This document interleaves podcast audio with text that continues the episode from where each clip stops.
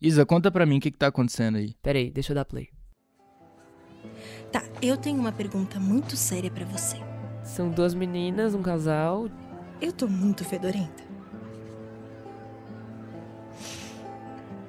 Mais que a pilha do lixão. Ah, tá bom. Ah, E agora? que nojo. Você adora. Onde que elas estão? Tá, elas estão dançando num bar juntinhas. Todos os caras aqui dentro estão secando você. Elas estão tendo uma- meio que uma DR. Vai ver, tão secando é você. Elas estão meio que se acariciando. Nada a ver. Acho que tão com ciúmes de você. Eu sou mulher. Não apresento risco.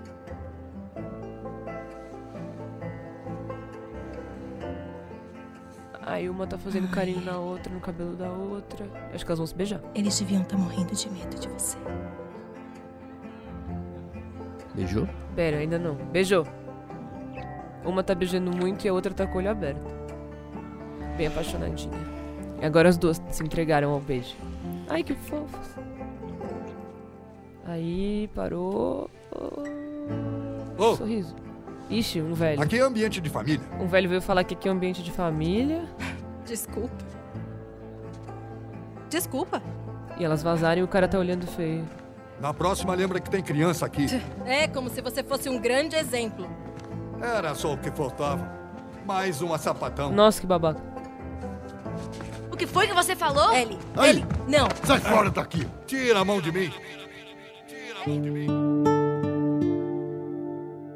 A Isa tá falando de uma cena de The Last of Us 2, um jogo bem conhecido que se passa num futuro apocalíptico, numa pandemia, com personagens que são assassinas frias e sanguinárias. Uma delas é a Ellie e a outra é a Abby, e quem tá jogando o jogo pode controlar as duas em momentos diferentes da narrativa. O segundo volume da franquia de games foi lançado esse mês e causou um rebuliço entre os fãs. Primeiro, porque a parte 1 de The Last of Us, lançada em 2013, foi um sucesso de grandes proporções. Além de alta popularidade ao redor do mundo, o jogo ganhou prêmios e figurou em várias listas de melhores da década. Mas a continuação, a parte 2, também gerou um burburinho, mas por outros motivos. É, a cena do beijo entre as personagens Ellie e Dina, duas mulheres, não incomodou só o tiozão que a gente acabou de ouvir ali no jogo. Na verdade, essa imagem gerou uma revolta entre os fãs de Last of Us na internet, especialmente os conservadores e da chamada alt-right americana. O jogo ganhou o apelido de The Lesbian of Us, ou A Lésbica of Us. Ok, ok, mas antes da gente continuar falando sobre isso, vamos nos apresentar direito. Eu sou. Ficou muito. ok, ok. Eu sou a Isabela Menon e esse é o Expresso Ilustrado, podcast de cultura da Folha, que tem episódios novos todas as quintas, às quatro da tarde e tá disponível em todas as plataformas. E a edição é da Natália Silva. E hoje eu queria fazer um anúncio, porque na semana passada o Lucas Breda apresentou aqui o episódio comigo, mas hoje eu queria avisar a todos os ouvintes que o Breda vai ficar no lugar do Maurício e vai apresentar aqui pra sempre. Pois é, Isa, participei do primeiro episódio que era sobre autotune, você lembra? Eu lembro. Vi essa criança nascer, crescer, entrar na puberdade. Mas é isso, agora eu tô aqui. Queria mandar um salve pro Maurício, que agora tá apresentando o café da manhã. E do lado da Magê, eles fizeram um episódio no último dia de 29 que fala sobre o que torna alguém uma minoria por sexo, gênero ou afetividade. Tem a ver com o expresso de hoje, que fala sobre personagens LGBT nos games e na TV. É, além da personagem lésbica, a Ellie e a Dina, que é bissexual, o Last of Us também tem um personagem trans. Ele é secundário, mas tem uma importância na trama. O ator Ian Alexander, conhecido pela série The Away, que está disponível na Netflix, é quem interpreta esse personagem. No jogo, ele foge de um grupo religioso radical depois de ser jurado de morte por não querer se portar e se vestir de acordo com os padrões daquela comunidade. Também tem a Abby, uma das personagens principais do jogo, que é a Nêmesis da Ellie, uma das que a gente falou lá no começo. Ela não é LGBT, mas ela tem um físico robusto, com músculos e tudo mais. Antes de o jogo ser lançado, alguns fãs já imaginavam que ela fosse uma transexual, mas a Naughty Dog, que é o estúdio que desenvolveu Last of Us, negou essa história. The Last of Us 2. Travecos, lésbicas, cornos, feminismo e muita lacração. Vamos falar um pouco hoje de um tema diferente, mas que tem muita gente, muita gente, muita gente tá falando que esse jogo é, é só lacração, é um jogo coberto, que não, que a Ellie, não, é que eles mataram o hétero branco para deixar a Ellie maconheira e lésbica jogar o jogo. É o feminismo, a lacração, a, a comunidade LGBT gritando no jogo. É sério, é sério mesmo, tá? Os caras meteram ideologia, né? A agenda globalistinha deles. Conseguiram socar a goela abaixo de todo mundo.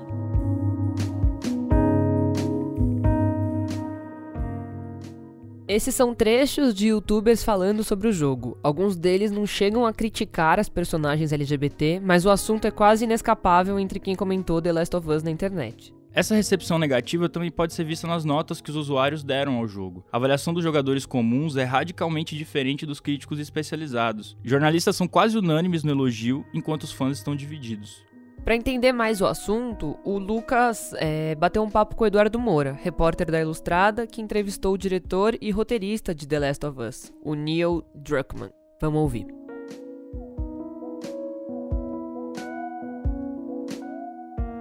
comecei pedindo pro Edu falar o que, que ele achou do jogo, né? Ele, ele já zerou, falou que zerou em uma semana, ou seja, rapidão. E o jogo acho que tem umas 10 horas, um negócio assim. E ele contou pra gente o que, que ele achou do jogo. E aí, Breda, tudo bem? Então, eu zerei o jogo em menos de uma semana. Um jogo que tem mais ou menos umas 30 horas. Foi. É... Ele prendeu bastante minha atenção. Assim. Eu acho que é um jogo que, para quem gosta de ação, de tiro e que gosta de um jogo que tem uma história interessante, ele não deixa nada a desejar, não. E só falando um pouquinho da história, né? Ele é, ele é, ele é a continuação do Last of Us 1, né? Que conta a história do Joe e da Ellie, né? Que eles atravessam os Estados Unidos é, nessa jornada que está ligada à busca de uma cura para uma pandemia que eles estão vivendo. E aí no final desse, desse primeiro Last of Us, o Joe faz uma escolha e essa escolha vai pautar aí é, a jornada da Ellie já, já adulta, né, com 19 anos, no Last of Us 2. Ah, e é bom lembrar que a pandemia não é de coronavírus, é um fungo né, que transforma as pessoas num zumbi, apesar de eles nunca mencionarem essa palavra no jogo, né, eles chamam de infectados ou outras variações aí. Depois eu perguntei pro Edu como que foi o papo dele com o Neil Druckmann, o que, que ele achou da reação negativa dos fãs. Isso, eu perguntei para ele das reações de ambos os lados, né? Tanto desse pessoal mais ligado aos alt-right quanto do pessoal mais progressista, né?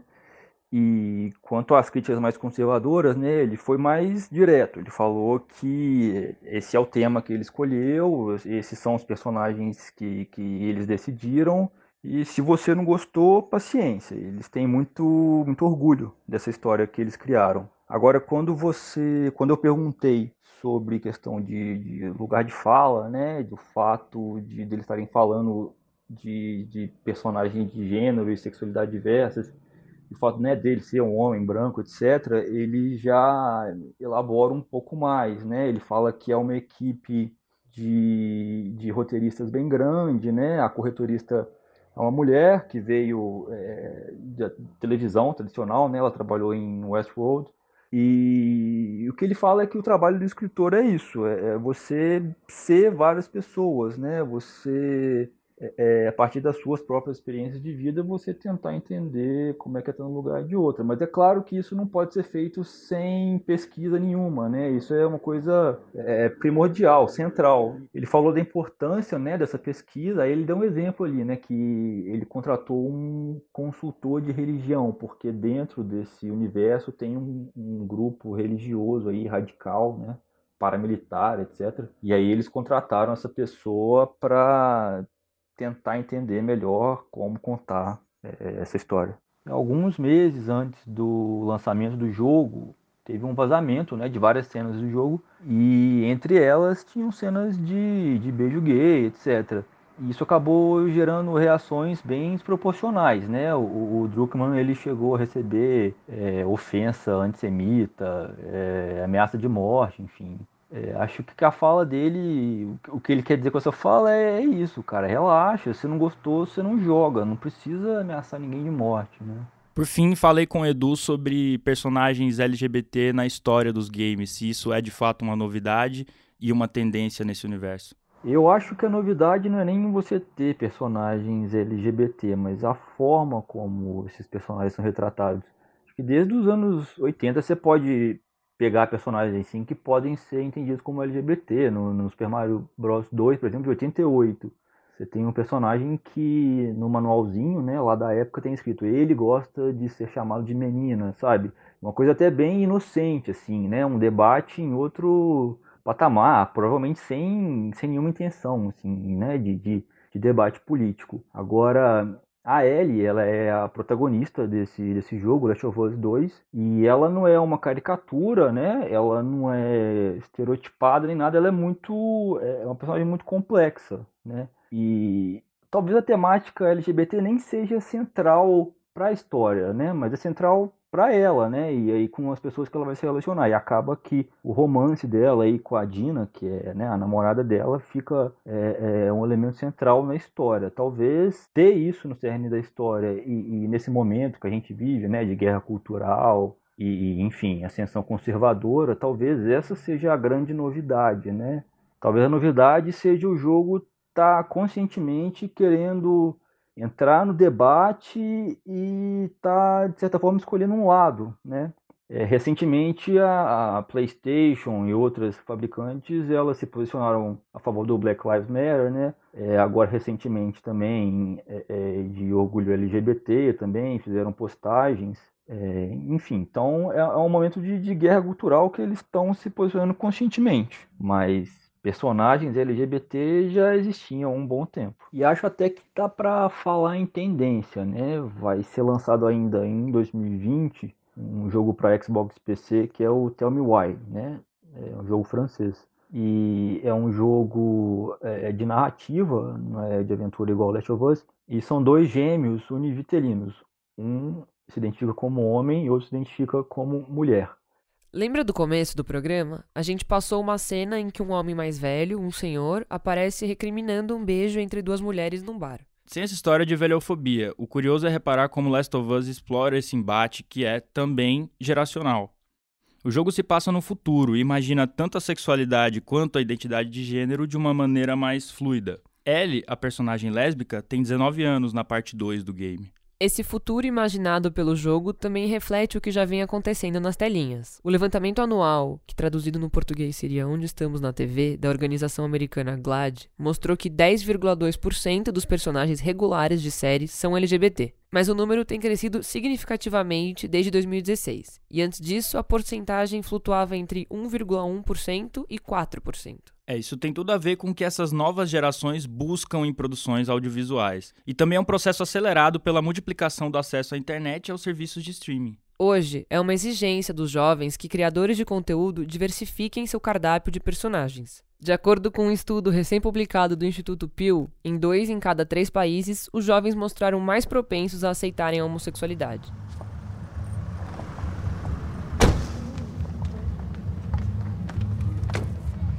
Eric!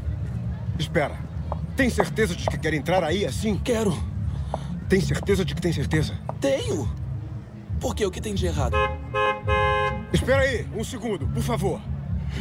Quando eu cheguei neste país, filho, eu, eu, eu, tive que fazer muita coisa para me encaixar. Nunca quis o mesmo para os meus filhos. Tá. Queria que você sentisse orgulho, fosse forte. Mas você é tão, tão diferente. Faz com que eu sinta medo por você. Seu medo não me ajuda. Me faz sentir fraco. Mas por que. Você tem que ser tão exagerado? Eu sou assim. A gente acabou de ouvir um diálogo do personagem Eric, da série Sex Education, com o pai dele.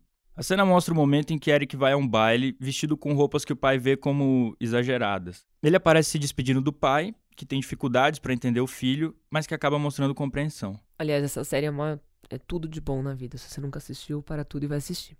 A relação entre pais e filhos, ou entre uma geração e outra, é um dos motores dessas séries que pipocam no streaming. Um estudo da Netflix com a Glad revela que 85% dos entrevistados que se identificaram como LGBT disseram que o entretenimento ajudou na aceitação do tema em suas famílias. Esse mesmo estudo também mostra que, entre heterossexuais e cisgêneros, 81% das pessoas afirmaram que personagens LGBTs os deixaram mais confortáveis com os LGBTs dos convívios deles. A gente falou sobre o Eric, um dos personagens queridinhos de Sex Education, mas dá para lembrar de várias produções recentes de sucesso que tiveram personagens LGBTs como protagonistas. Eu posso citar algumas: Elite, Orange New Black, Transparent, Pose, Special.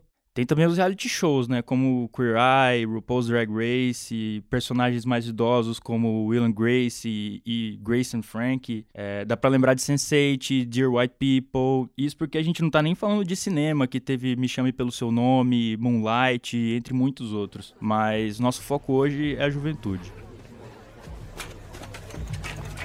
Aí!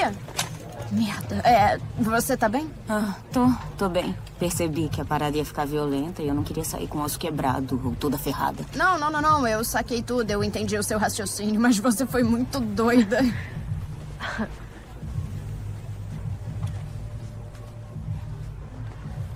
Eu sou a Rue.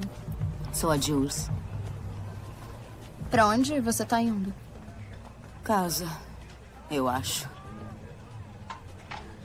Posso com você?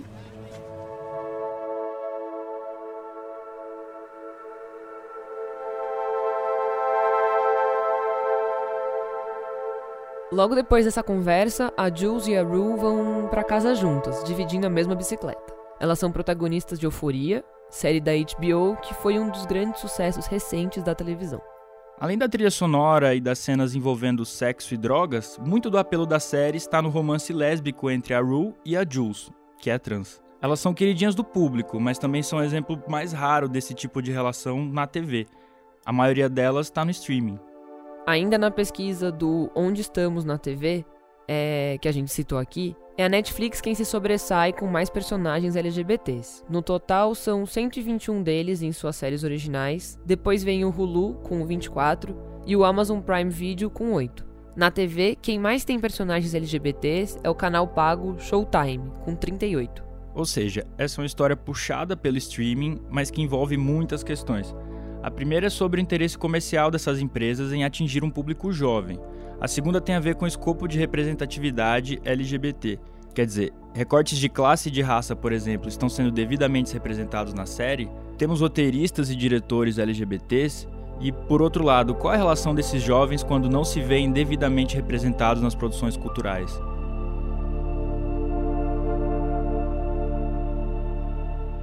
Para falar mais sobre isso, a gente vai chamar o Leonardo Sanches, repórter da Folha, que assinou uma reportagem sobre esse estudo. Oi, Léo, tudo bom? O que, que explica essa mudança de 2016, quando tinham apenas 1,1% a 4% de personagens LGBT, para agora que o número chegou a 10%?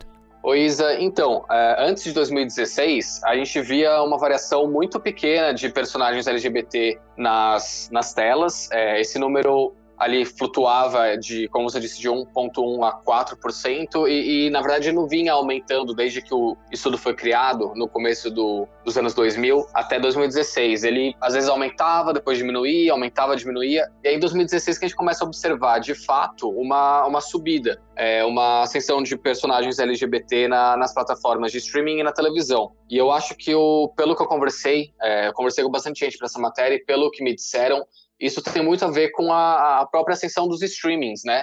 É, o volume de produção fica maior com Netflix, Amazon Prime Video, própria HBO, que é um canal tradicional, mas agora passou a disponibilizar coisa por, por streaming. Então, isso faz com que haja um aumento de, de séries na televisão e no streaming, e, consequentemente, essa, essas séries, particularmente do streaming, elas não ficam sujeitas a patrocinadores, a convenções que normalmente se aplicam à televisão tradicional. Então, eu falei com vários pesquisadores, várias gente que estuda isso, e com certeza tem uma relação direta entre o aumento de personagens LGBT e a ascensão do, dos streamings que, de certa forma, democratiza é, o acesso e a produção produção de conteúdo. E além disso, claro, a gente tem uma presença cada vez maior das redes sociais e com isso as gerações mais novas ganham mais voz, né? Elas passam a ser um público importante porque elas expressam seus desejos nas redes sociais e além disso o, o, o jovem não estava tão conectado com a televisão tradicional. A partir do momento que o streaming começa a dominar o mercado é, de séries, o público-alvo se tornam justamente os jovens, os adolescentes, que era gente que antes não tinha muita voz. Esses 10% ele demonstra um crescimento, mas ainda falta muita coisa, né? Tipo, tem um longo caminho para percorrer, né? Que nem você comenta na sua matéria.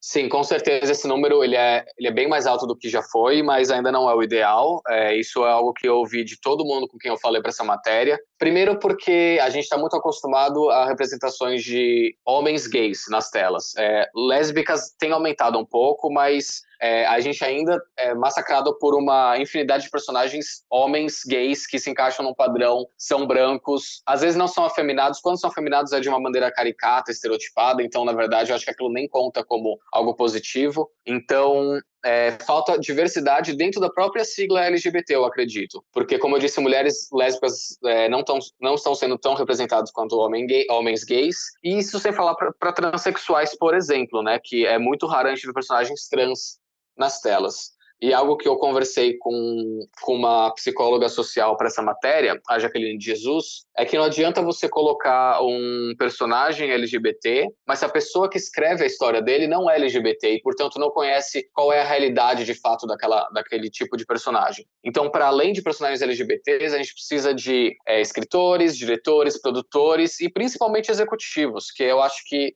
pelo que eu, pelo que eu apurei para essa matéria, é o que falta hoje nessa, nesse setor. Pessoas que tomem decisões e que sejam LGBT. Foi tipo o que você comenta na matéria do, do caso daquela série adaptada do Com Amor Simon, né? Que o, o ator, ele é heterossexual e faz o papel de um garoto gay. Exatamente. O Love Victor, que é um derivado de Com Amor Simon, ainda não tem título em português porque não tem previsão de estreia no Brasil. É, Para quem não, não, sabe só um pouco de contexto, é, Com Amor Simon era um livro é, infanto-juvenil que fez um, um baita sucesso.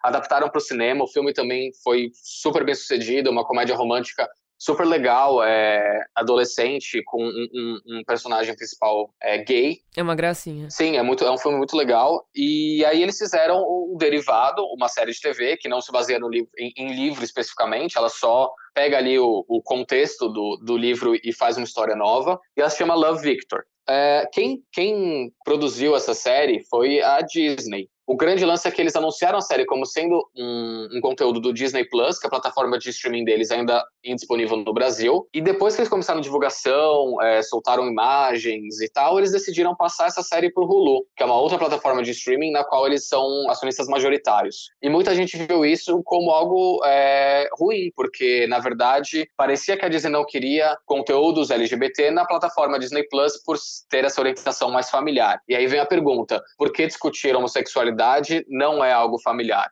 E, e, além disso, também tem o fato de o protagonista ser heterossexual, o protagonista que faz o, o, Victor, assim como o que fez o Simon no filme também era heterossexual. E muita gente caiu em cima disso. Eu acho que, na verdade, nem teriam, nem teriam ligado muito para isso se não fosse o fato da Disney ter dado uma escondida na série, digamos assim. Agora que a gente entrou nessa, nessas polêmicas, queria falar sobre o caso da J.K. Rowling, né? Que é um dos exemplos de empresas e artistas que foram acusados de usar temática LGBT nas produções com certo interesse comercial. O é, que, que aconteceu no mês passado com ela e explica aí. O que aconteceu foi que ela, no começo de junho, ela, ela comentou um artigo no Twitter, e nesse artigo ela meio que fez uma brincadeira sobre é, ser mulher, no sentido de que o, o, artigo falava, usava o termo pessoas que menstruam, e, e não falava sobre mulheres, falava sobre pessoas que menstruam.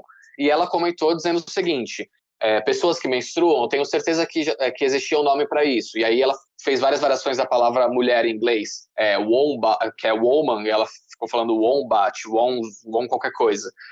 Enfim, é, e muita gente identificou isso como sendo extremamente preconceituoso, porque na verdade ela ignorou que mulheres trans, é, mulheres que não é, pessoas que não se identificam com nenhum dos gêneros, podem muito bem menstruar e não, não estarem na categoria mulher, é, ou estarem na categoria mulher e não menstruar, enfim. É um tema muito delicado e as pessoas identificaram isso como uma fala transfóbica. E ela, não satisfeita com as críticas que recebeu, ela continuou batendo na mesma tecla, falou coisas ainda piores. O próprio elenco de Harry Potter é, criticou o que ela disse, falou que é, apoia a comunidade trans e que ela estava desrespeitando a comunidade trans. Isso, na verdade, não é algo inédito. A J.K. Rowling já se envolveu em polêmicas semelhantes. Ela é declaradamente feminista, só que de uma vertente que não não acha que a luta das mulheres deveria ser a das mulheres que cisgênero deveriam deveria ser a mesma luta das mulheres transgênero. Enfim, é um tema muito delicado. É, Para resumir, foi isso que aconteceu. E o que acontece é que a J.K. Rowling ela se declara como uma, uma apoiadora das causas LGBT. Se eu não me engano, ela, ela até já fez doações para associações é, desse tema. Só que, assim, de concreto a gente vê muito pouco. Ela, a gente vê ela falar muito pouco. Ela diz essas coisas que são transfóbicas e preconceituosas e a gente espera que ela fale alguma coisa mais concreta em, em, apoio aos LGBTs, que é algo que não acontece. Então, por exemplo, ela há muitos anos já usou o Twitter também para dizer que o Dumbledore, que é um dos principais personagens da saga, é, é, gay. Só que a gente nunca viu isso nos livros, a gente nunca viu isso nos filmes, a gente nunca viu isso nos filmes derivados. Muita gente cobra isso dela, porque não adianta você falar que tal personagem é gay, enfim, e não explorar isso, não mostrar é, o que tem por trás disso e não oficializar isso. Ela não, em nenhum momento oficializou. O último filme do Animais Fantásticos, inclusive, foi acusado de queerbaiting, que é é uma tática é, em que as pessoas atraem a atenção do público LGBT, prometendo romances e histórias LGBTs, na verdade, é, elas não existem, não são desenvolvidas. É, eu queria te perguntar por que, que a Netflix se sobressai, que nem a gente comentou aqui no começo da conversa, com 121 personagens LGBTs, o que é bem diferente nas outras plataformas. Bom, a Netflix, é, quando comparada a canais de televisão abertos ou pagos e a outros serviços de streaming, ela se sobressai. Eu acho que, em parte, porque o volume de coisas que a Netflix produz é muito grande, é muito grande mesmo. Ela tem, ela tem produções em vários países, a produção brasileira da Netflix também é grande. Então, você soma isso, a produção americana, a britânica, a francesa, a alemã, a turca, enfim, é, é, um volume de filmes e séries chegando na, na, Netflix muito grande. Então eu acho que por isso, é, em parte, ela já se sobressai, porque ela tem uma, uma margem maior para usar personagens LGBT, e além disso, tem o fato também de que eh, eu acho que a Netflix ela sempre se posicionou como uma marca muito jovem na comunicação, na forma deles lidarem com o público, enfim. E, e por se posicionar como uma marca jovem, descolada, eu acho que eles tentam é, personificar esse, esses anseios da juventude empoderada que a gente vê na internet, essa juventude da qual eu falo na matéria, que pede por esse tipo de narrativa. Então, acho que esse é o principal motivo para se destacar. Calma aí, não desliga ainda. Antes de ir embora, as dicas da semana.